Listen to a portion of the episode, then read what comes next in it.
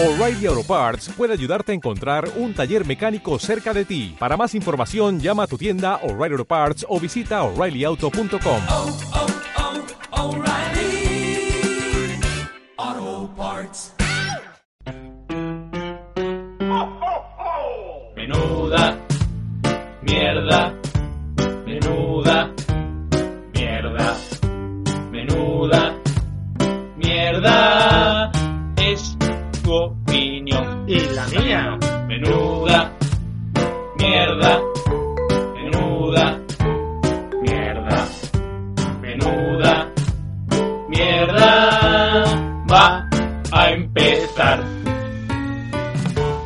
Bienvenidos a este nuevo Menuda Mierda en el que hemos soñado con ovejas eléctricas y con naves más allá de Orión. Así que hoy toca hablar de replicantes y tres somos los sospechosos. Pablo, nuestro cazador implacable, bienvenido. Hola, ¿qué tal? Rodro, que explicará su amarga polémica con Harrison Ford, bienvenido.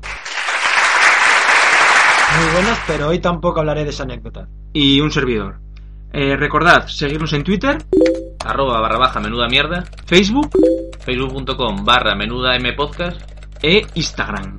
Instagram menuda mierda podcast. Y escucharnos en iVoox y iTunes. Y nos saludas a nuestro técnico. Ah, y que hace mucho que no viene, que que es no eh, su reencuentro en esta segunda temporada, que es nuestro técnico José Luis. Pues lo mejor es empezar por el principio y volver a 1982 con Blade Runner. A principios del siglo XXI, la Tyrell Corporation desarrolló un nuevo tipo de robot llamado Nexus, un ser virtualmente idéntico al hombre y conocido como replicante.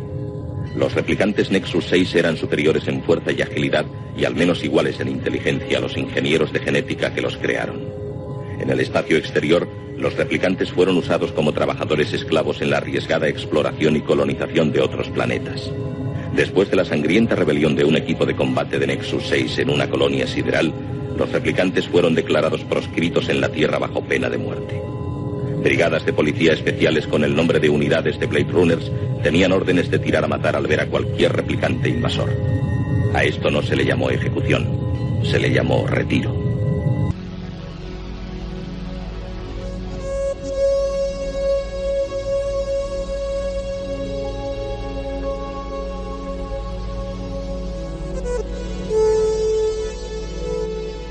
Esta obra maestra está dirigida por el gran Ridley Scott, que en aquel momento venía de cambiar el género de terror y ciencia ficción con Alien, el octavo pasajero, de 1979.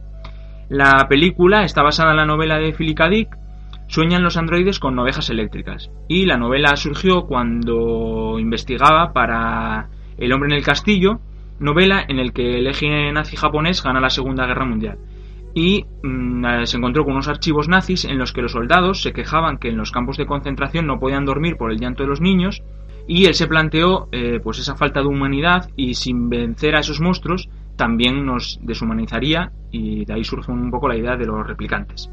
Este guion fue Scorsese uno de los primeros que se interesó para llevarlo al cine, aunque al final pues parece que quedó durante años perdida y fue Ridley el que, el que la llevó adelante. La película pues fue un auténtico caos, eh, los actores odiaban, eh, nadie entendía nada de lo que estaban haciendo, los productores presionaban para que la película tuviera un final feliz, Ridley quería hacerla más oscura y aquello pues no había por dónde cogerlo. Y de ahí que tenemos todas esas versiones que, que existen en la actualidad, que me parece que son unas siete.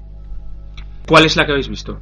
La, la, la última, la de La última, Final Cut, ¿no? Eh, La versión de Ridley, ¿no? Que es Sí. un poco la que acaba imperando. Yo creo que sí, solo he visto la, la versión del montaje de, de Ridley Scott. Se llama Final Cut, ¿no? Sí. O, o Sí, sí, corte Final del Cut. director, ¿no? Sí, porque es, eh, antes de ese Final Cut Es que hay hubo una versión del director Ah. que del, el propio Ridley al poco renegó porque, vamos, no estaba de acuerdo y la que él considera suya es la última, que es del año 2007, que es la que, la que sí considera verdaderamente suya y que parece que es la que sigue eh, Villeneuve en, en la continuación que hace en 2017. Que de hecho fue la que tuvo éxito de todas, ¿no? Fue a partir de la última con la que empezó a tener fama la película, porque yo por lo que, por lo que tengo entendido, al principio la película en taquilla fue un, fue un fracaso. Sí, la película yo creo que al principio nadie entendía, yo creo que ni de qué iba y quizá fue una película de culto para amantes de la ciencia ficción, que en el año 82 pues era minoritario, y los pocos seguidores del libro pues eran los que los que siguieron la, la película. Y luego estaba eh, esa versión que los productores presionaban, que era ese final feliz, ¿no? En donde, donde los replicantes pues no dejaban de ser, pues, no sé, unos seres ahí maravillosos que se encontraban con un, con un mundo que nada tenía que ver con el, con la oscuridad y la decadencia de la, de la ciudad del, del principio de la ciudad, ¿no? Eh, Es una peli que también ha- que con los años ha ganado adeptos. O sea, antes no, igual no era tan famosa dentro de la historia del cine, pero con, con el paso del tiempo ha sido como un icono dentro de la ciencia ficción, ya por la estética o por pues, pues, todo el tema de los replicantes, también la, la controversia que había de si era, como hablaremos después, ¿no? De re- un replicante o no.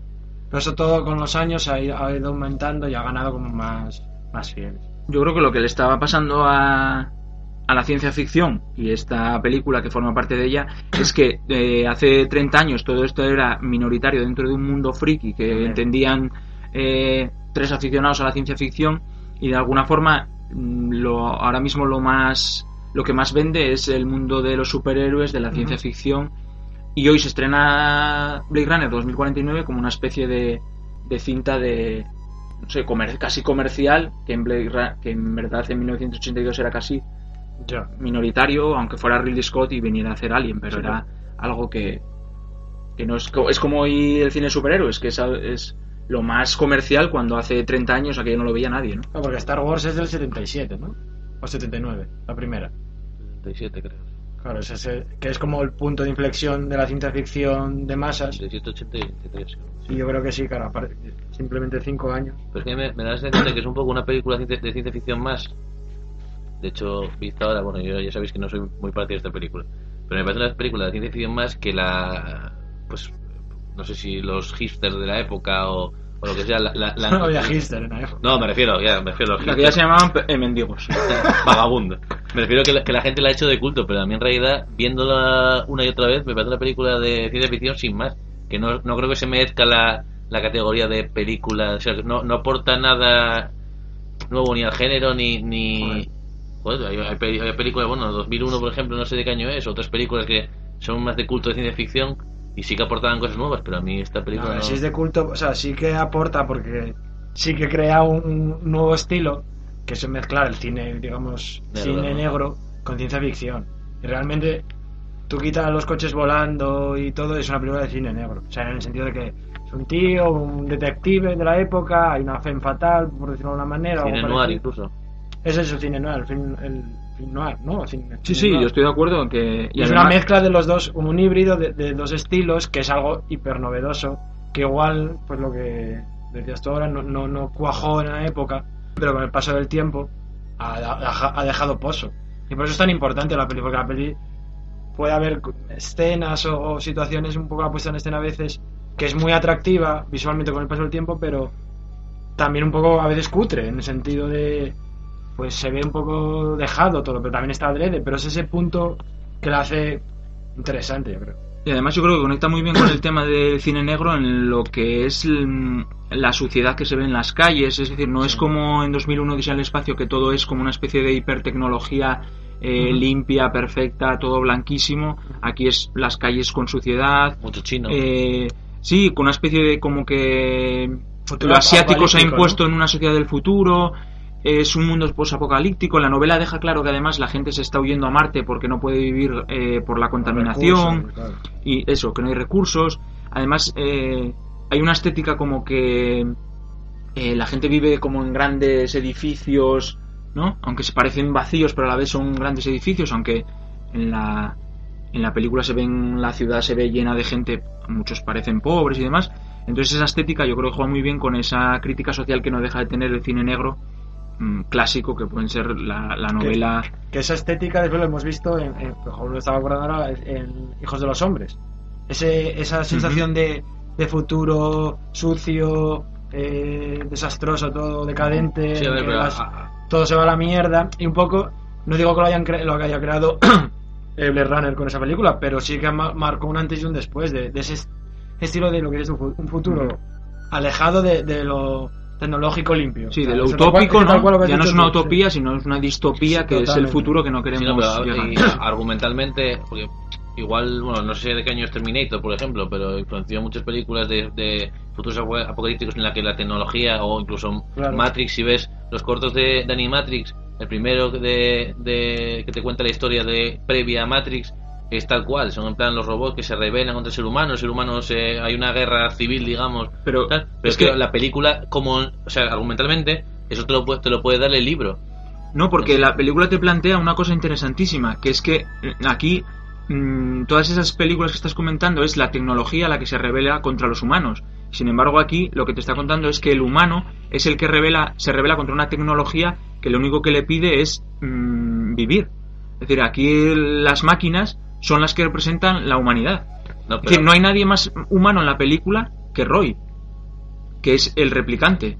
Es decir, no hay nadie más humano en la película que él, que va a hablar con su creador, es decir, con su Dios, por así decirlo, y, quiere, y le va a decir, quiero vivir más, no quiero morirme. Y eso es posiblemente lo más humano que hay en la película. Me sorprende que no hayas venido antes. No es cosa fácil conocer a tu creador. ¿Y qué puedo hacer yo por ti? ¿Puede el creador reparar lo que ha hecho? ¿Te gustaría ser modificado? Pensaba en algo más radical. ¿Qué?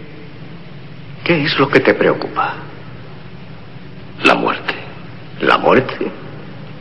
Me temo que eso está fuera de mi jurisdicción. Tú... Yo quiero vivir más, padre. Es un poco el argumento también de, de, de Yo Robot. Es en plan, eh, al principio de la película sí que te cuentan que, que, que los robots, digamos, bueno, los replicantes se, se, reve- se revelaron Sí, en, una, mucho de eso, claro. en una, eh, no sé cómo lo dicen, en una estación minera, no sé qué, se rebelaron contra, contra el ser humano y por Pero eso se- no se revelaron, no se de- revelaron, no se revelaron como mm, como robot contra el ser humano, sino por las condiciones en las que le tenía el ser humano. Es decir, es como si me estás diciendo que es una especie de eh, lucha de clases en el sentido de yo soy un un un pobre y me tenéis aquí trabajando y de repente tengo empiezo a tener conciencia de mí mismo y no quiero vivir esta, sí, esta sí. vida de mierda. No, no, pero si, si, si lo que te decías, yo, o sea, no, no le quito el valor argumental, o digamos, o de- no argumental, sino de, de, de faro para, lo- para la ciencia ficción, de, de, de mostrar un camino nuevo de posibilidades para la ciencia ficción, de argumento. Yo lo que digo es que la película en sí me parece un poco. Es que no es que sea cutre, porque claro, es lo de siempre, nos, nos tenemos que remitir a, a la época en la que fue estrenada. Pero me parece que la película en sí no aporta lo mismo que podría aportar el mismo argumento de, de- de la novela, por ejemplo. Pero bueno, ya son cosas personales contra, igual contra la película. Pero también, joder, la imagen también de un detective. O sea, el protagonista no es un héroe típico, es como una especie de antihéroe, eh, Bueno, el los bajos el típico fondos. detective de, de- Claro, de cine negro, negra, pero es que el cine negro muestra. Alcohólico en este caso no, pero Claro. me refiero, decadente y. Pero la ciencia ficción igual había, siempre había mostrado, o, o- o- o en muchos casos ha mostrado, un héroe eh, como idílico. Y en este caso es pues que viene del cine negro, que se ha visto en el caso pues de, de un tío acabado, en un, en un despacho de mierda, y, y que, y que eso es llevado a la ciencia ficción. Y es un poco también, el Blade Runner quiere decir que es un poco también como una, lo que dices tú de, del creador contra, contra el robot, también un poco eh, una tragedia griega. O sea, es como. Hay un punto de dioses, de, de, de Ujú. creador. de- lo veo también un poco ese. ese Sí, yo creo que el diálogo con el diálogo Roy eh, Tyrell, ese creador contra su Saturno con Sí, sus sí, hijos. es una especie de- Devorando a sus hijos. o- Además no le pide nada más humano que vivir más, no Sí. quiere otra cosa. El- ellos tienen un límite, ¿no? Que a los cuatro años me parece que ya, por decirlo así, ellos se mueren, ¿no? Se, se acaba la máquina, no sé Sí. cómo decirlo. Pero hay una cosa Y que, ellos quieren vivir más, quieren ser humanos. que no estoy a favor, que es lo de que tú que es más humano que. que los propios humanos. Es que yo no creo que los. Los Nexus, en este caso los replicantes, sean humanos o luchen por ser humanos, no, sino por ser una especie. Porque humano, humanos son los seres humanos. Ellos serán otro tipo de especie nueva que no, que no quieren sustituir a- al, al hombre, sino ser una especie diferente. Que eso se ve mucho, lo, lo refleja mucho más en la, en la nueva de Denis Villeneuve, que, que quiere como, en el momento que una especie nueva, bueno, es que igual me estoy adelantando, pero en un momento que una especie puede crear eh, eh, hijos por sí mismos, Sí. es una especie, ya no, no es que sustituyan al ser humano como tal. Bueno, pero es verdad que ahí estamos ya hablando de la, de la nueva pero yo no me refiero a él como especie, sino como su comportamiento. Es decir, su comportamiento es humano, O de ser vivo. no deja de ser egoísta en un punto determinado cuando ya eh, su creador no le puede dar lo que él quiere, pues le ataca. Mm, Cuando de alguna forma mm, también es compasivo, porque con Deckard es compasivo al final de la película, es decir, que su actitud es muy humana, aunque no sea humano.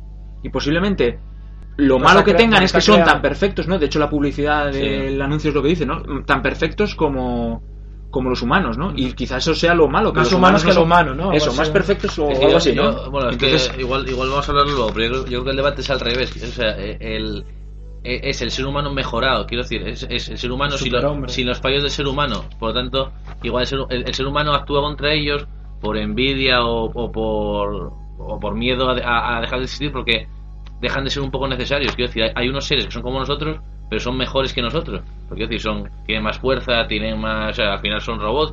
Pero bueno, lo que decía Rodrigo, ya, ya se pueden. Bueno, pues eso si no lo hablamos luego, porque si pueden ya. De, de- Sí, porque os estáis adelantando, Sí, Pero, también, espera, espera, también hay un poco de, de, Ni- de Nietzsche, creo que dices tú ahora mismo, que es que si no se me pasa. El, eh, lo dices tú el superhombre, es que es tal cual. Sí, sí, el claro. superhombre. Yo creo que eso se ve matando mejor, cuando, mejor en la- nueva. cuando. Nietzsche dice lo de ma- eh, Dios ha muerto, es un poco esa- también esa idea, ¿no? De- del Pues- de, de la- el hijo matando a Dios. ha salido Nietzsche, ha salido la lucha de clases, ya damos suficiente asco. Y entonces, para no adelantarnos, Yo no pronuncié ni Nietzsche ni. eh, Dijiste superhombre. No lo quizá para comentar, No, no, quizá para comentar un poco lo que es el- la visión del cine negro, pues podemos comentar los rasgos característicos que sobre todo sería esa voz en off que se pierde en esta versión final y que eh, aparece en las primeras versiones, en verdad, del cine negro. característica muy clara del cine negro y ver- eh, en verdad aparece porque en la primera eh, versión que pusieron al público para que la valorara, la gente salió diciendo que no entendía nada. Entonces la pusieron como una especie de explicación de la película y que la entroncaba muy bien con ese cine negro que comentábamos al estilo Marlowe o Bogart en el cine, ¿no? Pero la versión, la versión con voz en off era la primera, ¿no? Era eh, antes del cine se hizo una que no tenía voz en off Ah, vale, y vale. luego después se hizo una con voz en off. Que yo casi la prefería con voz en off. Porque así la pausa, Bueno. la pausa entre acción y acción sería más, más dinámica la Yo me gusta la voz en off. En general, si está bien utilizada, me parece. Y luego también teníamos la figura de la mujer fatal, ¿no? Que suele aparecer en el cine, que en un primer momento es Rachel, ¿no? Rachel, antes de descubrir que es replicante, cuando es humana, tiene esa. Parece que es una un poco la mujer fatal que va a llevar a la perdición al protagonista, a Deckard en este caso. Pero cuando descubre todo, pues se derrumba y.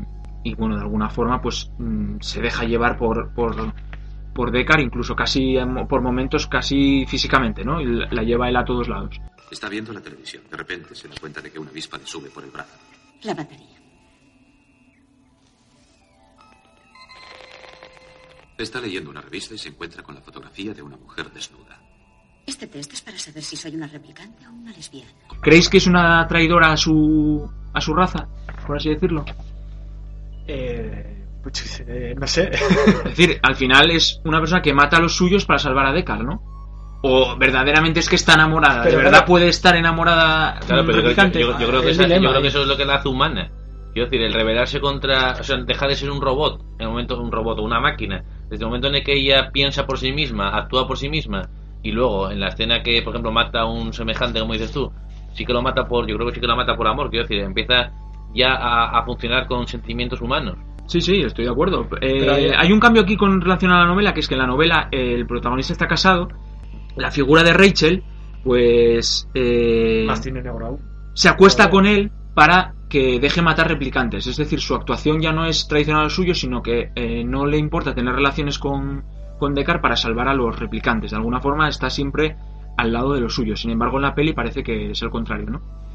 Pero claro, es que si nos ponemos en los cánones del cine negro, ese, ese momento en el que ella, que bueno, que es un poco antife, antifen fatal, es lo contrario, en el que mata, Antifem Fatal es cuando descubre que es replicante, yo creo. claro, y, de- y mata por amor. Entonces digamos como hay un acto heroico Claro. que mata a, a, a- vale, dices alguien de su especie, eh, pero tampoco es que ella realmente sea es humana, eh, lógicamente, es un, es un androide. No, pero ella, ella- ella sí que piensa que es humana. Ella actuó, actuó toda su vida, o bueno, pues, entraremos ya sino en lo de los recuerdos que pero ella, ella actúa como una humana. Entonces, en el momento en el que ella le dicen que, o le hace pensar que puede ser un replicante, ella, ella no, no pasa de un extremo al otro en un momento, o sea, ella, ella sigue actuando como actuó siempre, porque yo creo que ella sigue considerando que es humana. Bueno, pero yo, yo no creo que actúe como actuaba siempre. Es decir, era una persona en el principio de la película, se ve como alguien de alguna forma eh, orgullosa, eh, altiva, y en el momento que descubre que es una replicante, pues de alguna forma tiene una actitud mucho más pasiva.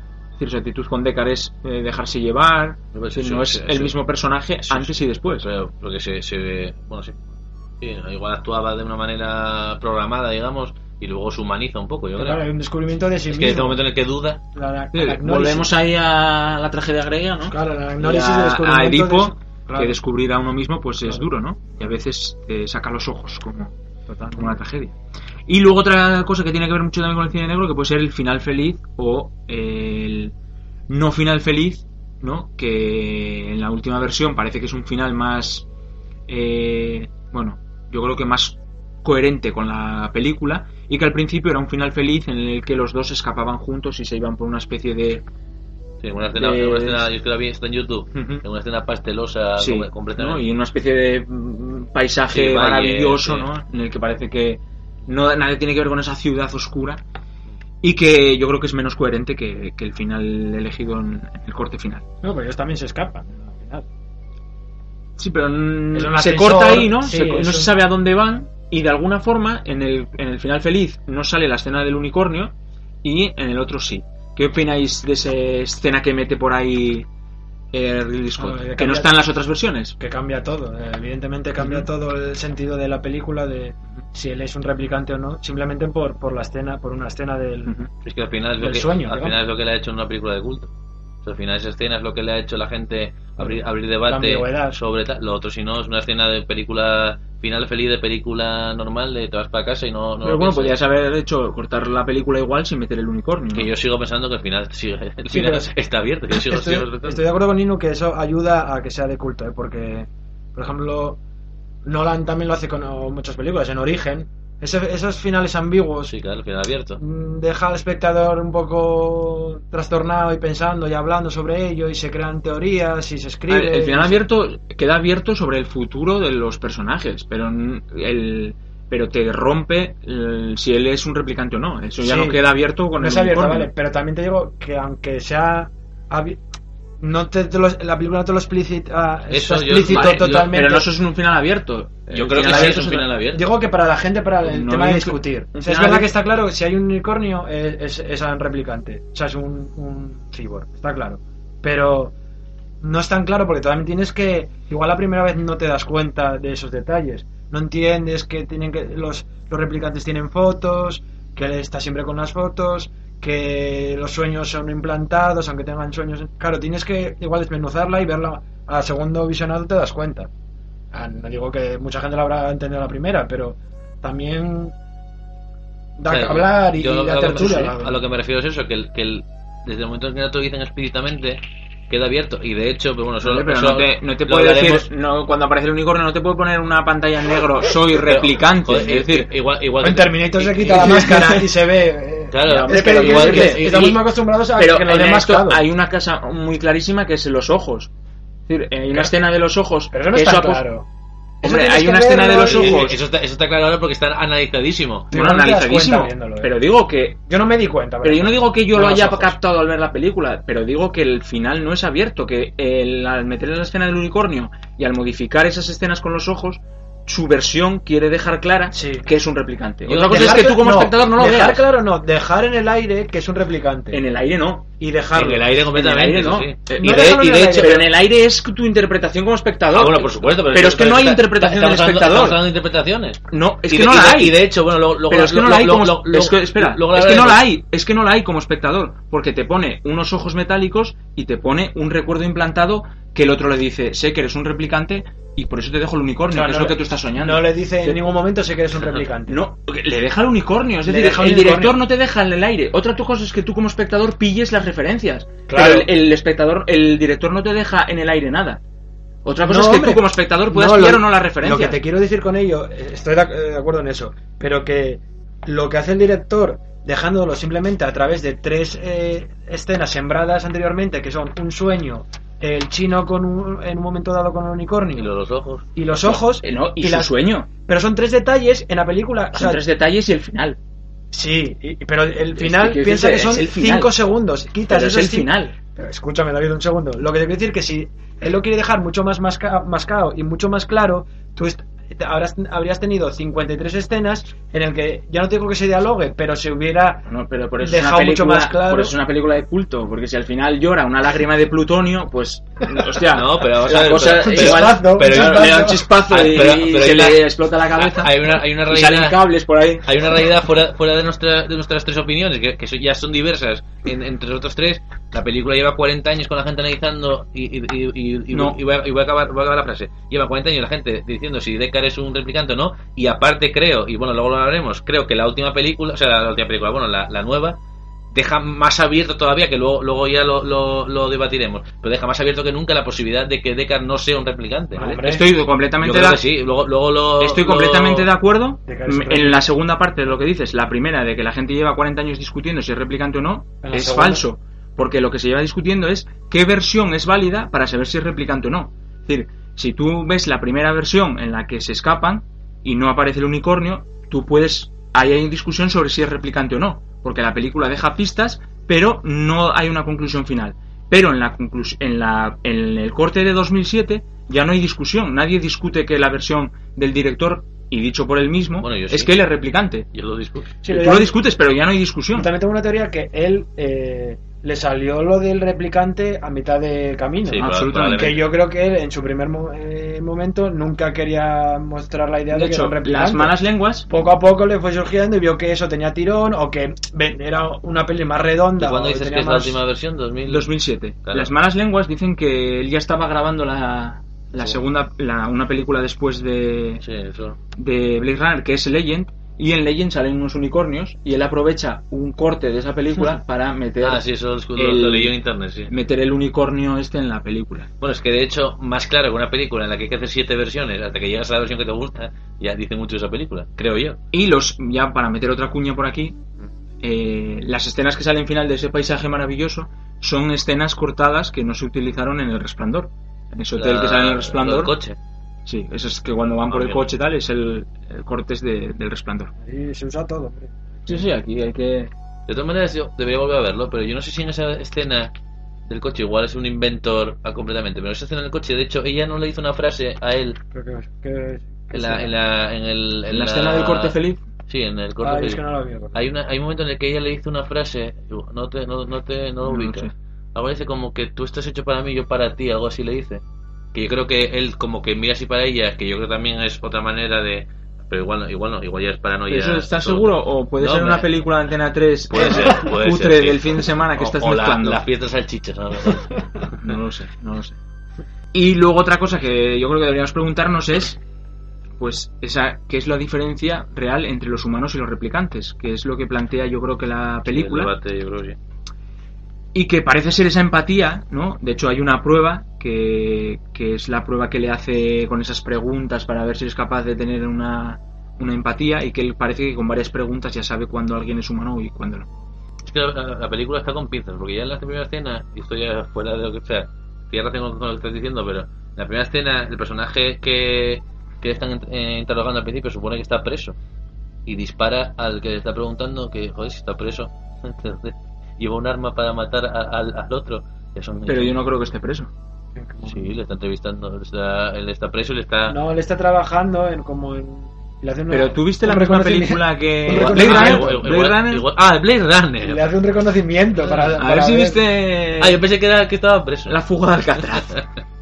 La- Además, yo creo que. Es que hostia, La Roca. Además, ahí sí que está más masticable, porque yo creo que le pregunta: ¿Usted trabaja.? Por eso sigue tal?". pensando que no es replicante. Claro, ver, apareció lo de soy a- replicante. A mí me dijeron que era una película, había que pensar y yo pensé cada escena. Hubiera molado que hu- hubiese una nueva versión en que eh, Harrison Ford de repente le entra un plan, a darle como un cortocircuito. Sí, sí, sí.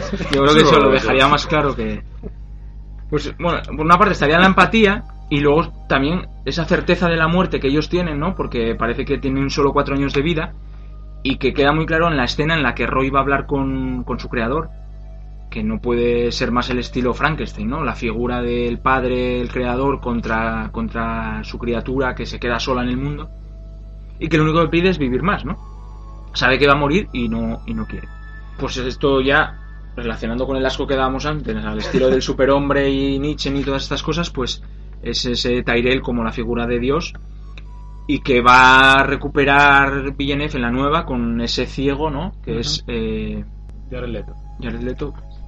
Asco que tengo ya de ¿Por qué, hombre? ¿Por la que- barba? Con lo que canta. normal. ¿Te hizo algo? No es que no, no, hoy, no, hoy no voy a hablar de esa polémica. Eh, que vaya, vaya habitación que tiene el Tirel, ¿eh? Está Sí, decorada como sí, de sí, sí. los príncipes gitanos. Es lo que tiene que tener dinero, mientras los otros se mueren. Mucho oro, mucho oro.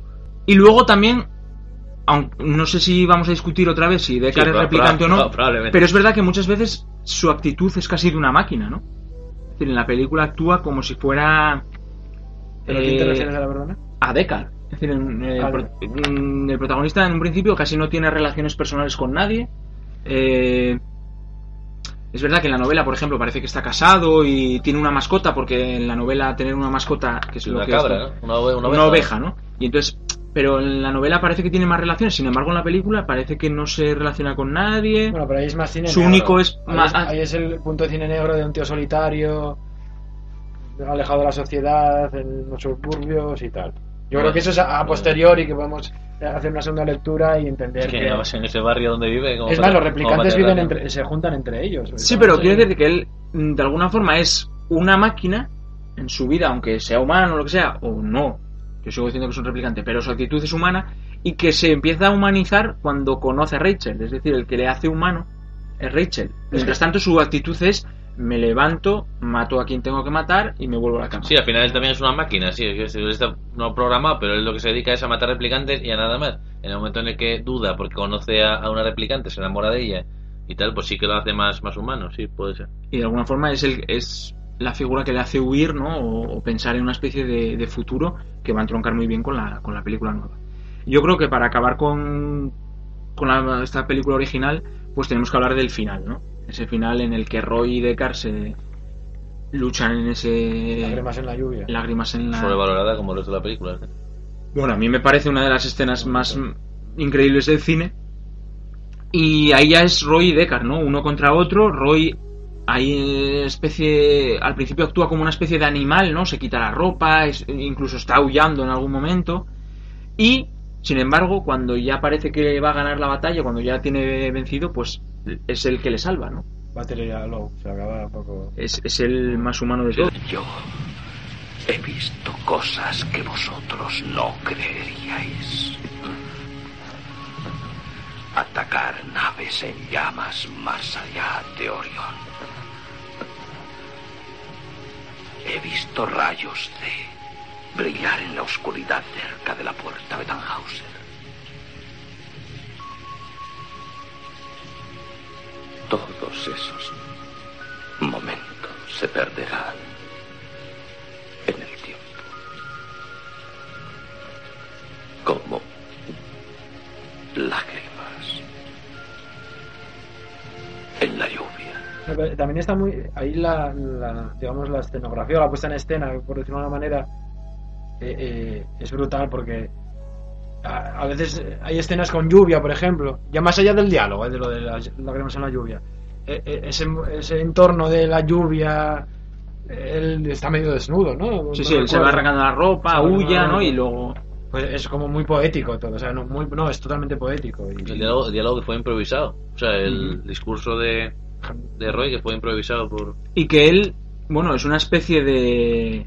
Vamos a meter aquí nuestra educación católica, pero es una especie de Jesucristo porque hay una figura en, la, en un plano en el que la mano la tiene eh, atravesada por un clavo, ¿no? Una paloma eh, Bueno. cruza la escena hacia el cielo, ¿no? Y parece ahí que tienes a toda la, Santísima la Trinidad. Santísima Trinidad, ¿no? Tienes a la paloma, a Dios... eh, ¿Pero ¿Cuántas veces la viste tú esta película? pues más de una seguramente. Pues yo creo que es hora de dejar... Y después, perdona, y la Sí, pues escena... entonces no lo dejamos. Perdón, perdón, perdón. La- justo después de que muere Roy, cuando aparece el chino, que anda, por ahí eh, en medio de. Bueno, el chino, el chino, el chino es Don Edward que- James Olmos. Que es la, Pero bueno. es la frase de.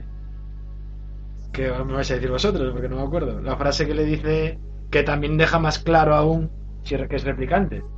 Pero el chino habla como La frase que le deja antes del... del- Sí, justo cuando muere Roy, eh, el chino, estoy con la lluvia y tal, el chino está por ahí. Pero yo me pregunto, ¿por qué crees que es... haciendo, por qué- ¿Por qué está por ahí? haciendo sus cosas de Pero chino. ¿qué no entiendo por que es qué- chino? Es como oriental, ¿no? No sé qué actor es, ¿eh? Es, es hispano. Sí. Ah, Es que si hubiese visto Battlestar Galáctica, pero como no te Claro. empeñas en que no. claro. Es, es, Ah, pues eh, se pensaba que era chino. pero además, ¿tú cómo sabes lo que dices? Si habla como Alfredo Holanda cuando fue a coger el Goya. Claro, porque la viste doblada. Porque está, porque está los Es que yo creo que viste la de Antena 3 también. Sí, Los subtítulos. Me lo dice lo que dicen los actores. Ah, Y si sale- en inglés también habla así raro, porque en español habla con, con un mezcla de idiomas. ¿no? Y la segunda parte también, también habla, habla como un mezcla de idiomas. Igual es que, igual es que estaba sentado encima del mando y no estaba cambiando el, Mucho bueno. el audio de volumen. Ibas cambiando el DVD, ibas cambiando. A ver si no la visteis Ibas vosotros. cambiando el audio. Sí. Y antes de pasar a Blade Runner 2049, pues tenemos que hablar de esos cinco replicantes, ¿no? Sí. que miráis la película, es, es chapucera, que al principio de la película hablan de cinco replicantes, cuando está viendo las fotos de los cinco replicantes y al final Es solo, que- solo salen cuatro. Tú miras si eres abre, chapucero, a- abre el pero debate no es otra vez. no la entendiste. Abre el es que el quinto replicante es Deckard. Abre ese debate. No, pero eso, eso Bueno, es que pero- no la entendiste todavía. Pero tú te estás guiando de lo que leíste en Yahoo Respuestas, No, no, por lo no. que estoy viendo, porque No, eso, pero es, si hay- eso es una teoría que dice la gente. no hay no, teoría, no, Pablo. Si hay cinco replicantes No, no. y le dejan el unicornio luego, es porque él era el quinto. El unicornio le, da mucha importancia Pero tú, pero no, no es así, ¿eh? Es que hay una, hay un... Se eliminó de... pero que hay, hay cinco, sí. cinco. No, de montaje. No, Sí, eso, había- es- eso es a yo- posteriori. Cinco. Eso es a Yo, posteriori. yo- Y falta cuatro. yo leí que iba a, salir, iba a salir uno y al final No, se, se, hay se- uno, hay se uno cortó este- a uno de... se corta uno de ellos. Sí, sí. Hombre, entonces, entonces ya sí que... Entonces ya no hace falta ni... ni... ¿Quién? Pues pasamos a Blade Runner 2049. Todas las civilizaciones se han construido a costa de una mano de obra desechable. Pero yo solo puedo fabricar unos pocos. Feliz cumpleaños. Las cosas tienen un orden. Es lo que hacemos aquí. Mantener el orden. El mundo gira en torno a un muro que separa clases. Di que no existe ese muro y la guerra está garantizada.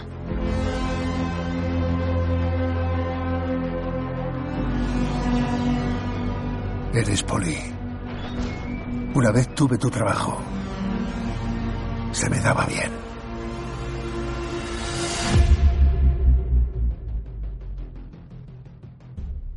Lo sé.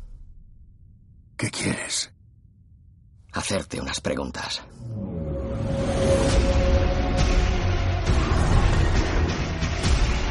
Brindemos por un futuro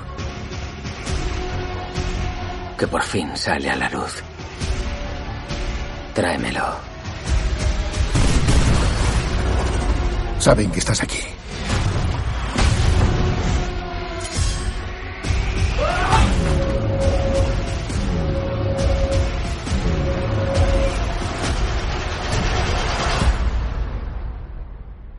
Siempre te lo he dicho, eres especial. Tu historia todavía no ha terminado. Aún falta una página. Esta continuación la firma Villeneuve, director de maravillas como Prisioneros, La Llegada, Enemy o Sicario, que bueno, es un poco ahora el director de moda en el mundo de la ciencia ficción. No sé si, si visteis alguna de estas. Sí, la llegada. La Llegada, peliculón. Sí, ¿Estamos de acuerdo? mucho. Prisioneros, peliculón. No vi. Pues el resto también. Pero si quieres hablamos de ella como en los, No, en los, los cuando hablamos de aquella que no, no habías visto ninguno. Y que mientras estaba haciendo la película, pues apareció el bueno de Ridley Scott allí por el rodaje y lo tuvo que echar porque empezó un poco a tocar los cojones y le dijo que, que bueno, que mejor estaba en su casa que allí molestando. Ese hombre mayor ahí que está durmiendo en una cama nido. Y quizá antes de hablar de la peli podemos hablar de esos tres cortos que enlazan de alguna forma el Blade Runner de los años mm, 2019, que es cuando ocurre la primera, con este 2049. El primero de los cortos en sentido cronológico sería Blade Runner Blackout 2022, que explica cómo los, los Nexus 8 ya no tienen limitación de vida de 4 años, como tenían los Nexus 6, y se provoca una especie de disturbios por las protestas humanas y la persecución a la que someten a los replicantes. Y como ellos, ¿no? En una especie de, de batalla, pues provocan ese apagón que va a ser el que marque un poco el, el sentido de ese apagón que los replicantes están perdidos y de- eh, prohibidos y demás. Está en... Sí, es el de, el de animación. Yo es que lo- el- al verlo eh, me recordó mucho a precisamente Animatrix. De hecho, el director, no me acuerdo del nombre, es uno de los de los cortos de Animatrix, no sé si es el del atleta. Tú lo digo, viste Animatrix, ¿te acuerdas? Sí. Uno que iba corriendo. Y, Sí, sí, sí. Pues creo que es eso. Y es que la, eh, me recordó mucho. Por- la, la, Sí, la barrera del- de- y a- al ver el corto lo busqué porque de hecho me, lo que comentábamos antes me, me recordaba mucho al los dos primeros cortos de Animatrix que te cuentan, o sea, el, dibujo y todo es, es- me parecía igual que no, no- no voy a decir copia porque obviamente el argumento es distinto, pero la forma del dibujo y la forma la violencia del, del corto y todo me, me recuerda mucho Bueno, la a es un poco manga, ¿no? Sí, sí, es, es anime completamente, sí, sí. Luego hay otro corto que se, se supone que es en el año 2036, Nexus Down, presenta a Wallace, que es el personaje que ya va a aparecer en la película, interpretado por Jared Leto, que se reúne con los que parecen unos legisladores de la ciudad y que quiere acabar con la ley de prohibición de los replicantes, eh, llevándoles el Nexus 9, porque es un Nexus más obediente, de hecho el personaje que aparece haciendo de replicante, en el momento que le dice eh, suicídate, no, apuñálate, lo hace y no es de alguna forma la- lo que quiere explicar para que la, la ley de los replicantes pues desaparezca. Y luego el último ya sería en el año 2048 y ya serían los tiempos casi de la peli y de hecho está interpretado por eh, el personaje que eh, aparece en la primera escena de la película con, con ese agente K, ¿no? Sería Sapper, Yo, creo que es ¿no? pre- yo más- yo creo que es justo previo a, Sí, a la. Es un replicante Nexus 8, ¿no? Que ha pasado desapercibido en la sociedad, nadie sabe que es un replicante, pero defendiendo a alguien pone en riesgo su identidad y acaba dando pistas a un chivato de la poli eh, que será el que llame a la policía y, y ponga en, en, en juego a K, ¿no? Que llegará a esa granja donde él donde él de alguna forma está guardando los restos de Rachel que van a desencadenar el, el argumento de la, de la película. Pues eh, comentar quizá que Villeneuve dijo respecto a las versiones que a él la primera de todas y la última eran las que más le gustaban, aunque tenía tendencia a ir, a ir hacia el corte final. Y bueno, quizá aquí tenemos que hablar que el, como empieza la película, el desencadenante es un embarazo. Y yo que fui un gran defensor en la primera de que Deckard es un replicante, lanzo aquí la pregunta de cómo Deckard, siendo un replicante, puede vivir desde el 2019 al 2049 si solo podría vivir cuatro años. No, no, y envejecer.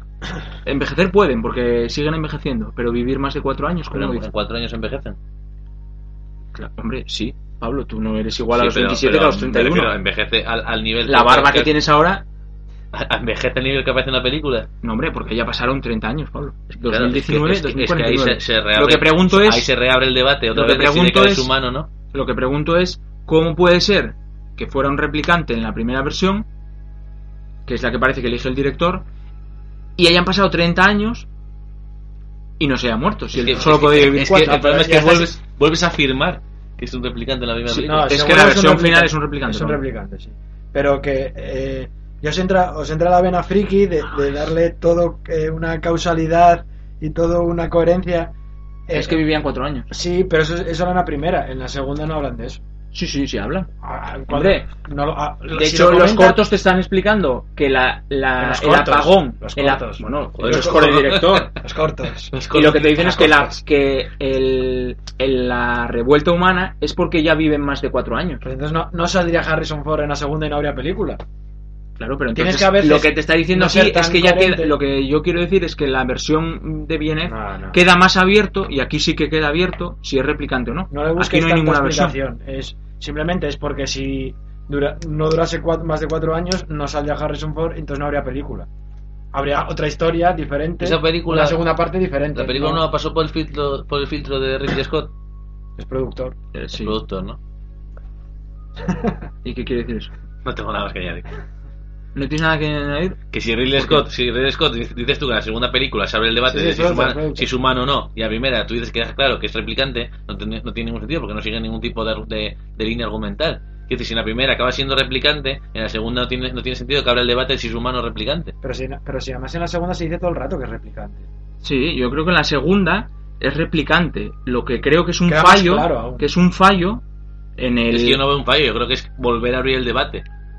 Es que yo creo que no hay debate. Yo creo que es replicante. En la primera Pero- no hay debate. pero y que en la segunda yo creo que está- tampoco hay está debate. bien- lo que bien- creo que lo que quería que dejar tú- claro es un fallo. Está muy bien que tú... Que no yo, que Pablo, que no soy yo, que es que te pone un unicornio. Está muy bien el eh, que tú opinas que... Que no soy yo, Pablo. Está, muy bien que tú estés seguro que, que, que sea un replicante. Que no pero soy yo. el debate está ahí.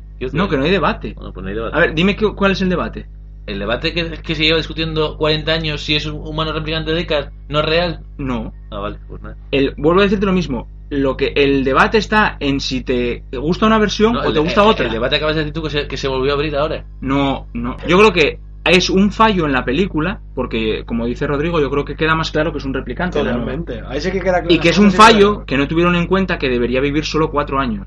Pero que el debate Pero- no pero- es pero ¿cómo va a si un fallo? es un replicante. El ¿Cómo- debate es si te gusta una versión ¿Cómo o va te a tener gusta un fallo a ese nivel de... No, pero no es un fallo hombre. de que se, se le olvida, hostia, viven cuatro años, sino que. De que no me importa. Claro, vamos a, a- a dejar esto eh, pasar, porque si no, no, no estaría Garrison, porque es que es tal cual, eh, hubiera muerto a los cuatro años. Entonces, Sí, sí, eh, sí. vamos a, a pasar esta, este problema, digamos. Y, y- Pero tú consideras que es que queda más claro que es replicante en esta que en la otra. Pero aquí sí que se ve claro, o sea, se, se habla en las conversaciones por primera vez. Y se reproduce.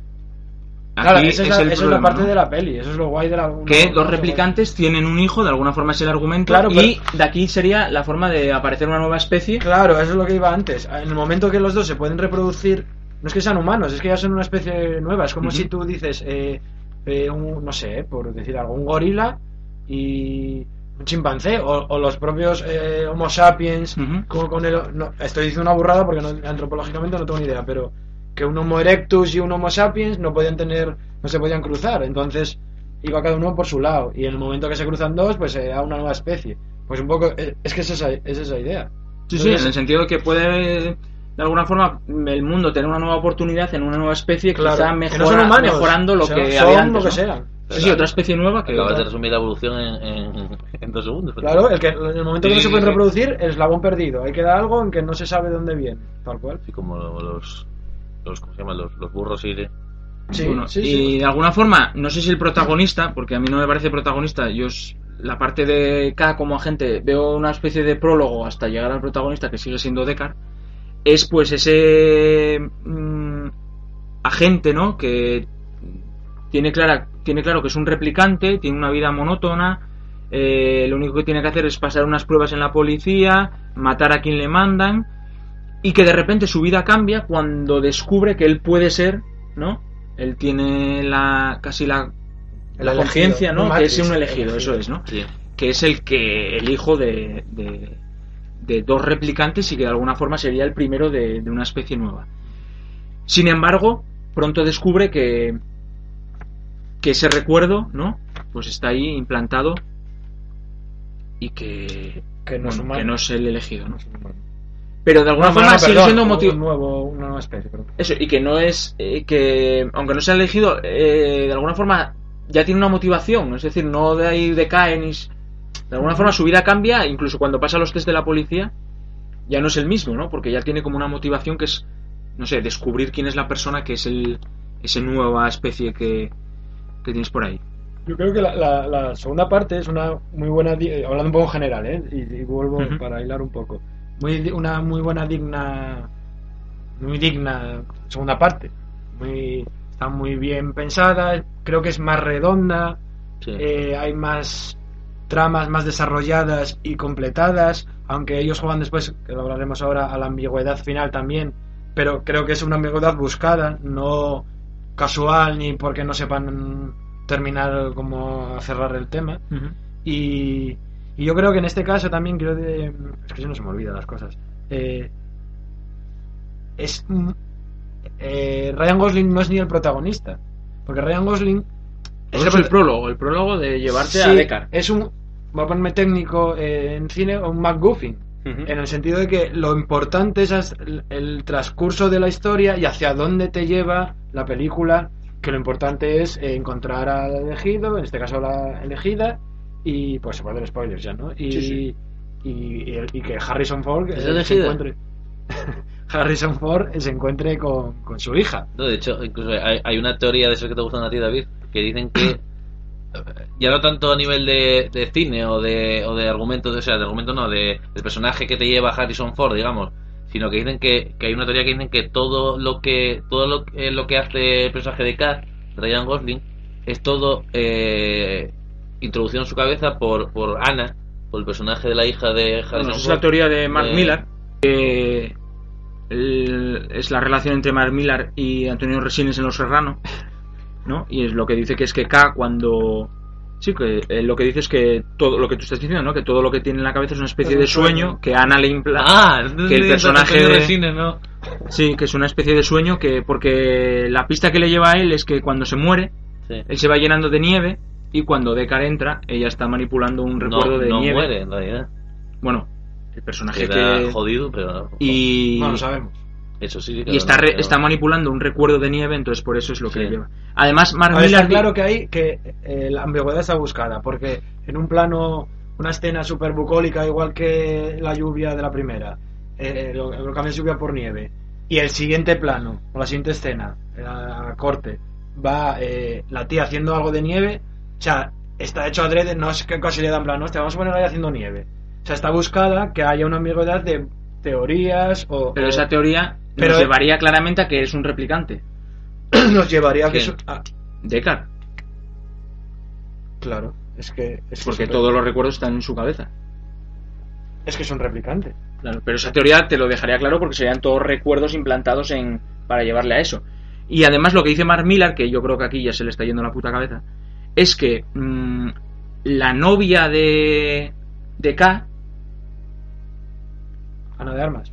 la novia, no, perdón, él como agente se llama Joe y es el agente K. Y si juntas Joe y K es joke, que es broma, que es lo que está haciendo nuestro director, como hizo el director de los de los Serranos durante 15, El Écija. temporadas, durante 15 temporadas metiéndonos Santa Justa. Yo creo que eso es rebuscado, ¿no? Ese es un poco Sí, rebuscado. yo creo que es una teoría de Mark Millar, bueno, se le va un poco ahí. Si no era Joke, era eh, LOL. Imagínate, se Pues llama segura, L y seguramente, O. sí, Sí, sí, sí. Pero sí que está, queda claro que es un replicante. Para Yo considero ¿no? que sí. Lo único que es el fallo Claro. que hay, o fallo, bueno. Bueno, casi seguro. Casi seguro, no, seguro. Deckard. Deckard. Harrison Ford, vamos a decir por Hombre, siguiendo la teoría esa, es- sus recuerdos están implantados, entonces. Si en la teoría esa sí, yo, yo es que lo sigo llevando a, a, que, a lo de que, enveje- que envejezca y tal. Sí que es verdad que él en un momento, no lo creo que, no creo que lo dice expresamente, pero cuando se encuentra con, con el personaje de Ryan Gosling, algo le dice de, sí, deja, deja entender que es un replicante. Sí, le- encima le habla de nosotros, Nosotros siempre le habla cuando- como sí. implicándose. Sí, pero además Pero claro, es que yo creo que depende de cómo, de, volviendo a una- lo de antes, yo creo que depende de cómo ves el final de la primera, te tomas la segunda de otra manera. Pero sería una mierda que, que toda la película fuese un sueño. O sea, es como en plan, hostia, vaya full que me has metido aquí. Me estás diciendo que el final de Los Serranos es una mierda. No, te digo que es buenísimo. Hola. Lucía. Estoy en el más allá, ¿no? Cariño, ¿estás bien? Que lo vi el otro día que nunca lo había visto. Lo vi Pero es que, es también estás, estás haciendo un, una, una continuación de Blade Runner, quiero decir, no vas a hacer una película de acción sin más. Tendrás que eh, seguir un poco el patrón de la primera y, y plantear pla- que la gente se plantee dudas y Sí, sí, sí, yo creo que está muy pensado y el tío es un tío, son muy pensada la película, está muy bien hecha. Sí, yo y- me parece una continuación muy. Y la estética. Es y que más que continuación, y es una cosa que, te- que os hablo debate, yo creo que puede funcionar como película independiente. Yo creo que lo que quieren hacer un poco, y es una teoría mía personal, ¿eh? pero igual quieren hacer un, digamos, como lo que está haciendo ahora con Star Wars y con todo y con todo lo de Disney y tal, de hacer un, un final de cano, y porque se supone que esta película va a tener continuaciones, tengo entendido. No sé si estoy de acuerdo, no sé si... si Pero hay muchas referencias, hay muchas referencias a, Hay muchos homenajes, la- sí, pero son No, muy- no, homenajes no, referen- o sea, referencias de tal cual. Yo no sé si se entendería bien la peli. conversaciones Pero de la Ra- primera Rachel, el personaje de Edward James Olmos que sale en una especie de asilo medio minuto, pero que tampoco aportan nada. Conversación. Pero entenderías la, pri- la No, no se película mm, Sí, porque también eh, eh, en realidad es un tío que está buscando a otro tío que hizo algo en, en el pasado, incluso incluso por los propios eh, diálogos de la película y por, y por tal, yo creo que se puede entender perfectamente. A ver, obviamente no vas a entender todo. Yo creo que no se entendería muy bien mm, el tema de la hija, eh, que puede venir de dos replicantes. Yo que queda. Es de, que de- hecho, la película de es hecho, la- difícil de el- el entender, ya sabiendo lo que pasa. El principio de la película tiene, tiene incluso el mismo texto de la otra que te explican, digamos, los, los antecedentes de la película, te los mastican un poco de lo que pasó antes de la película para, para que entiendas qué qué son los replicantes, qué son los, los Blade Runners. Eh, incluso no, Pero es que no, simplemente no dice, recuerdo ahora. son unos eh, replicantes, hay unos unos tibos que matan a gente, eh, están prohibidos. Eh, Blade Runner son los, los policías que les persiguen para matarlos. Pero como muchas, pues, bueno, precisamente como Star Wars o Pero como que películas, que- que- con el texto nueva- de inicio te, te, te, te, te sientan en En un te escenario. meten escenas grabadas, la conversación de la primera, el- el- la entrevista de, de Deckard, o sea, de Rachel, Harrison ¿no? Ford con Rachel, te la meten dos veces, yo creo, Ya, grabada. incluso el personaje de Rachel aparece. Pero- aparece el personaje Pero es de que también Rachel. a mí la escena de, por ejemplo, de Richard me Hablan parece también búho. gratuita absolutamente. Me parece que Bueno, es y un me parece una forma de No, que él, él- Sí, que todo lo que no, hizo lo sí, hizo sí. por amor y que no le Claro, vale una que no le vale cualquiera, eso, le que vale no le ella, vale se enamoró de su ella. copia, Sí, pero- sino su Rachel, pero- ¿no? Pues bueno, es muy bonita esa escena. Es más, es, no, no, la quito. Muy si significativo. Si a mí lo lo que que dice. dices tú, mi película eh, me parece, visualmente me parece muy buena, pero bueno, actualmente es muy fácil hacer una película visualmente- muy buena y el argumento, llámalo, es que claro, no quiero decir entretenido, pero quiero decir, me parece que si hubiese, que si tal y como está hecha esta película, si hubiese hecho la primera, pues igual, igual hubiese triunfado. No, esta película, yo te doy la, y creo que sí que tienes razón, en el que si se hubiera hecho de otra manera, con estos, con esas bases o esos pilares de, de, de lo que es la historia, de otra forma se puede haber hecho una historia solo de ello, vale. Pero tal y como está la película, tú la ves a alguien que no la vio y queda un poco. hombre, Tú entiendes lo que pasa, porque la gente no es imbécil, pero quedas un poco. Bueno, a mí me parece, incluso sabiendo lo que pasa, el final es.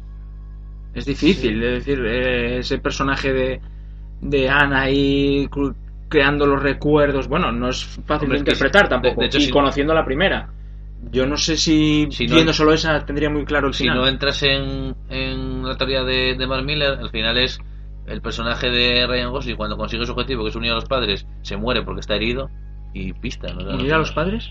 No, Sí, el- el padre el- y la hija. El Ah, padre, el padre con la hija, padre con la sí, hija, sí, claro. perdón. El padre con la hija, en el momento en el que él cumple su misión, digamos, él se muere. No tiene nada más. Otra cosa es ya que tú, habiendo visto la primera, ya empieces a, a argumentar o a hacerte la teoría de si, si es todo un recuerdo implantado en la mente de, de Deca y tal, pero al final la película es conclusiva completamente. Es- Sí, sí, sí, une- sí, sí. Cumple su misión y se muere, como en todas las películas, o sea, como en todas no, pero como muchas películas del héroe que al final Sí, pero quiero decir que me dejaría muy frío es, Matrix, es Matrix también. me dejaría muy frío, tal y muere. vale, y muere, Se pero- sacrifica para. Pero dejaría para muy frío saber qui- casi quiénes son y no sé. Pero, Bueno, sí, es claro, exclusiva, pero, es que al final, al final es, la- es la continuación de Blade Runner, quiero decir, no, no es una película al azar, obviamente. Pero es conclusiva de una forma, en, en- en la película en sí, pero abre un nuevo mundo de que, joder, una nueva especie en el mundo de unos robots que se, que se pueden reproducir por sí mismos. O sea, Y además, eh, si la película ya planteaba, eh, antes de empezar de alguna forma, que estaban los replicantes estaban prohibidos solo por el hecho de vivir más tiempo de cuatro años, lo que puede suponer, eh, desde un punto de vista de lucha social, eh, que haya otra raza, es decir, que puede ser argumentos para próximas películas, ¿no? Es decir, si solo a los humanos ya, que, alguien- que los replicantes vivieran más de cuatro años, les había llevado a alzarse contra ellos y prohibirlos, Claro. si ahora descubren que Ana es hija de dos replicantes y que una nueva especie puede crecer con ella, ahí tienen argumento para sacar películas en plan Claro. de guerra entre humanos, Sí, sí, replicantes, ya a nivel, pues ya no solo metafísico, sino, sino real. Y en la propia película, eh, la, la jefa de Ryan Gosling intenta tapar. O sea, es este- esta historia de, de- de no, no sacar no sacar eso que es un La policía, ¿no? La policía. Sí, Y luego también es- Yo al final veo, más que lucha de clases o tal, yo veo na- nazismo. ¿qué Quiero decir, ellos utilizan a, utilizan a, a los judíos, digamos, o tal, para unos eh, objetivos y en, en cuanto no les valen, pues los matan, o cuando no cumplen sus objetivos. Que yo creo también ahora el debate ya más filosófico de lo que decíamos antes, si, si el ser humano eh, debería extinguirse, quiero decir, si, si, si aparece una raza mejor que tú, que lo que hablamos antes y tal, es, la, es un poco la, la- el egoísmo del ser humano, en plan, de, coño, pues eh, deberé- tendré que quitarme de en medio Y es que la base, de, la base del ser vivo Pues, es ver, sobrevivir. claro. Eso, cualquier Ya, hombre, ya, digo, sí. Egoísmo no, no quiere decir en el momento egoísmo, que te sientas atacado vas a intentar matar al otro. Pero eso lo hace Pero es que no, no un león con. es lo que al principio, ellos, ellos, no elefante. tienen, ellos no tienen por qué sentirse atacados, ¿Quiénes? los humanos. Hostia, si el momento eh, que se basa en la primera es que. Bueno, tú decías que no, pero yo creo que. Que Yo creo sí, los replicantes, Que, que- que mm, atacaban a. Habían atacado Atacaban, atacaban una, Y en el momento una después que a- atacan a humanos. se estación matan minera, no sé qué, no sé dónde por las atacaban. condiciones. Sí, sí, no por lo que sea, por lo que sea, pero en el momento en el que se, reve- se revelan, digamos, es cuando se va a por ellos a... Pero se revelan Pero se revela lo que dices tú, se revela porque se supone que es un fallo técnico del robot, digamos, de la máquina. Pero no, lo que dices tú, ellos se revelan porque se dan cuenta... porque tú son conscientes son de conscientes de, sí, sí, sí, miserables, eso, ¿no? eso no, eso no dudamos. Es como si alguna vez eh, tu microondas de alguna forma empieza a tener Pues conciencia esperemos que no. y dice, hostia, después de calentarte siete pizzas, pues te puedes ir a tomar por culo. Caliéntatela en el horno. Pero Pero es- son ¿no? muchas pizzas, siete. Entonces el replicante dirá un poco, estoy hasta la de estar aquí picando 48 horas seguidas. pero Y sin pensando- vacaciones. Pero-. Es yo, es yo, es yo ¿Qué robot. somos? es- ¿Somos rusos en 1916? Seis. ¿16? Antes de- No, no. Es Asimov, son las leyes de la, de la Sí, sí, robótica totalmente. Asimov totalmente. Pero estoy pensando también que, que Rajoy tenía mucho sentido. Cuidado. Sí, pues una- una- de verdad, ¿eh? Y, y la... El momento que dijo de máquinas que hacen máquinas, ¿no os acordáis de Sí, eso? sí, y el Es que salía Cosas. de, salía de Blade verdad. Runner y se volvió loco. Máquinas que se hacen máquinas. Tenemos que fabricar máquinas que nos permita seguir fabricando máquinas porque lo que no va a hacer nunca la máquina es fabricar máquinas. a su vez, ¿no? Y también podemos comentar que el, eh, la ayudante de... La, Leonor, ayuda- Leonor tiene un fallo de programación. la ayudante de... A ver si nos acaban en la cárcel. La ayudante de Terrance, que es Luff, que es otro replicante, que es una especie villana en la película que persigue a Deckard y demás. Eh, incluso llora cuando mueren otros replicantes, pero no tiene ningún problema, por ejemplo, en matar a la novia virtual de K. Es decir, que ahí sí que hay una lucha entre, entre es decir, a los replicantes los defiende e incluso llora cuando muere uno, y sin embargo no tiene ningún... Precisamente una, una esclava de- del creador de Jared Leto. ¿no? Sí, pero ella tiene conciencia y sentimientos hacia los de su Un clase, sicario, ¿no? Un sicario. No, pero la novia. Pero hacia los suyos La tiene no- sentimientos. Y sin embargo, hacia, bueno, la novia o... La novia de acá es como si yo me enamoro de mi microondas, precisamente. Es, es un es un programa. es No, porque un- a, mí me programa parece, pues a mí no me lo parece, porque me parece que plantea una cosa muy interesante que de cara a dentro de 100 años, pues seguramente tal, que es, Sí, la película que es de la sustitución de las relaciones Sí. sexuales y sentimentales. Incluso, muy bonito. O sea, muy incluso guay K no puede tener relaciones sexuales con, con la Con prostituta. la- y con la jefa, que se le Solo las puede tener cuando, cuando se pone la cara de su... Sí. ¿No? Sí, Claro, sí, cuando- sí. cuando hay un cuerpo. Claro, pero, él- pero cuando ese cuerpo tiene la cara de su novia. de bueno, su sí, sí, novia, no, no, no, sí, porque él está no. enamorado de esa persona. Es que es un poco lo que plantea Ger, ¿no? Ger es totalmente. Pero los replicantes pueden enamorarse. Es la pregunta. Sí. Visto- de hecho, visto así. de hecho, de hecho, de hecho, Deckard se enamoró de. Rachel. Claro. Pero digo, el replicante deja, el replicante deja de ser replicante en el momento en que tiene sentimientos. No, Es que- no, es replicante. Él Que- sigue siendo sí, replicante. no, me refiero, ya sé que es replicante, que por dentro está hecho de cables y de tal. Pero quiero decir, No, no, están hechos de. eh, eh, es, la- es la, el, el, eh, cómo adquieren humanidad los replicantes. Y se, y se puede enamorar, entonces ahí, Es que ahí, sigue siendo replicante bueno, sí. o, ye- o- o humano, Sí, sí, te entiendo, pero eso lo somos más, sí. o es humano. Quiero decir, el replicante deja de ser replicante, evoluciona. No, ¿por qué? Porque sí, porque adquiere eh, sentimientos para los que no estaba programado. O sea, él no puede tener sentimientos. No está programado para tener sentimientos. Sí. No. Y no Sí, está- sí, y- sí, sí, pero él- el él- único problema igual no de los está pro- replicantes no es está que- programado para rebelarse contra, contra los seres humanos si se rebelan. Es más, ellos. Sí, al Pero si tienen los- sentimientos. De hecho, los- los recuerdos es lo que crea. Eso, lo- implantarles los sueños, Claro, los es para recuerdos, que ellos tengan- es para que ellos Claro. tengan emociones a través del pasado y que, y que sepan Sí, que bueno, son. pero, pero, es- pero es como meterle a una máquina Claro, eh, un programa. fun- funciones, digamos. Sí, sí, sí. o No, pero, claro. pero es el problema de la tecnología. Tú, un ordenador ahora eh, no tiene sentimientos. Pero si esa, si esa cosa que es súper inteligente, puede hacer mejores cálculos que tú, es más rápida pensando que tú, en algún momento es capaz de desarrollar conciencia de sí misma, pues Tal cual. tal- eh, va a llegar un momento que Y voy a ponerme pedante también, de- esos descartes también. Pero- descartes. pero- pero madre mía. Sí, ¿no? O sea, en el momento en que tú tengas conciencia del yo y de, De que existes, y, ¿no? y de que tú eh, de existes, de tus sentimientos, por eso es una falsa existencia. Si a ti te dicen que todo lo que crees es falso, joder, también es Matrix, es todo. es- Bueno, lo que hacéis vosotros permanentemente aquí en este programa, dime que todo lo que creo es falso. Bueno, no es que sea falso, pero es que como viste la película de Antena 3, que igual se llamaba ¿No se Run to Run, Sí, ¿no se la confundiste con... Cuando de niños había películas de Disney y era como versiones cutres de la sirenita y era como Hombre, tengo yo la- la- de tengo- Will Smith tengo la de o- Peter Pan, sí, señor. Pues tú viste, yo creo que la, la versión chunga de Blade Runner, ¿eh? que era Blade- un chino. Blade. Sí. Blade Fucker. O sea, Blade Fucker. Bu- buenísima. Bueno, pues yo creo que mejor forma de despedirse que citando a Descartes y a Disney, pues no, Ya, no la hay. Poco más podemos hacer. Lo último, quizá, que aunque ya más o menos salió por ahí, preguntaros, ¿creéis que va a haber más películas sobre el universo o creéis que se va a quedar aquí? Yo creo que vi- vista la acogida que tuvo de... de... Yo creo que en taquilla funcionó bien, ¿no? No, pero bueno, al final... la primera no funcionó y, mi- y mira, lo que- mira lo que pasó. Sí, pero yo creo que esta ya en taquilla funcionó Sí, sí, bien. no, funcionó seguro. la pela es la pela y esto Sí. lo van a explotar hasta... Más que nada, porque Sí, metes sí. a Harrison Ford, metes a Ryan Gosling, que es el actor que está haciendo todo, y tal, pues probablemente metes a Batista. Y el Cuidado. director. Director es. Ujú. Si la sigue haciendo él, creo que hay filón ahí para rato. Me gustó mucho Y la... yo creo que puede ser muy interesante también. A ver, esto evidentemente si no hubiera funcionado no tal, pero aparte la trama que puede ser muy interesante de la hija de dos replicantes y que, Claro. vamos, que puede argumentalmente Ahora sí que puede tener sentido y, y que el- yo creo que lo van a explotar. Sí, además, en la época de las trilogías y de las...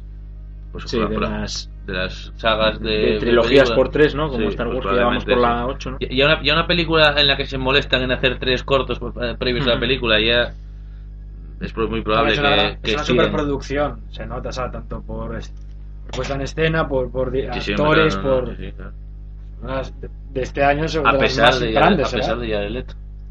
Pues yo creo que está muy bien, ¿eh? Me gusta. Sí, a mí me gusta. Y da, A mí me parece un actorazo, ¿eh? Sí, sí, y da sensación de, de, de, de Sí, miedo, te, te transmite ter- un poco Yo le- de. le tengo- Y sin casi Y sin, sin- hacer spamiento, No, no, no. cosas raras, Sin ¿no? ser muy agresivo, pero Sí, sí, sí. transmite terror. Le tengo, le tengo, del poder, ¿no? De esa persona que tiene poder y lo Los sabe ojos, transmitirlo. le tengo asco como a los pelirrojos, pero quiero decir, el, el actor es bueno. Menos Joker de. Estamos de acuerdo, que el Joker de. la- de Bueno, él dice que no es bueno porque le cortaron toda su actuación. De hecho, en- Bueno, te eh, refieres a la película de Escuadrón Suicida. Escuadrón Suicida, efectivamente. Eh, sale nada, tres minutos. y hablando, casi todo, ¿no? a- hablando, hablando así en español, no sé cómo. Bueno, eh, claro, bueno, ese es el doblaje. Pero él dice que su actuación fue mm, más que memorable, pero que le cortaron todo el rato y que no. Lo que pasa es que yo creo que el listón estaba muy alto con las- claro, bien, ¿no? Sí. Está muy bien, sí, no, todo- pero no sé por qué a mí me causa cierto rechazo. Igual porque se pintaba las uñas de negro en, una época de su vida. Pues seguramente. Esa gente O, o o adelgazaba 70 kilos, ¿no? Para la película aquella de Ah, de- Enfermo de SIDA, ¿no? Sí. Eh, Bayer Club. eh, pues, Da- Dallas Bayer Club. ahí Para el Oscar ¿no? ahí. Sí, sí, claro. nominado al menos, ¿no? Pero Y porque, además, el personaje que hace ahí es tremendo, ¿no? porque no, en Estados Unidos se dan los Oscars y delgadas para las películas. ¿Y nunca lo visteis en, en el grupo este que tiene 30 seconds to Mars? 30 segundos más. 30 seconds to Mars. 30 segundos to. Ahí es cuando se pintaba las uñas de negro, que gente Sí, y con cresta rosa, una cresta Sí. de colores. Pues hasta aquí este menú de mierda y nos vemos el próximo mes si la fuerza nos acompaña.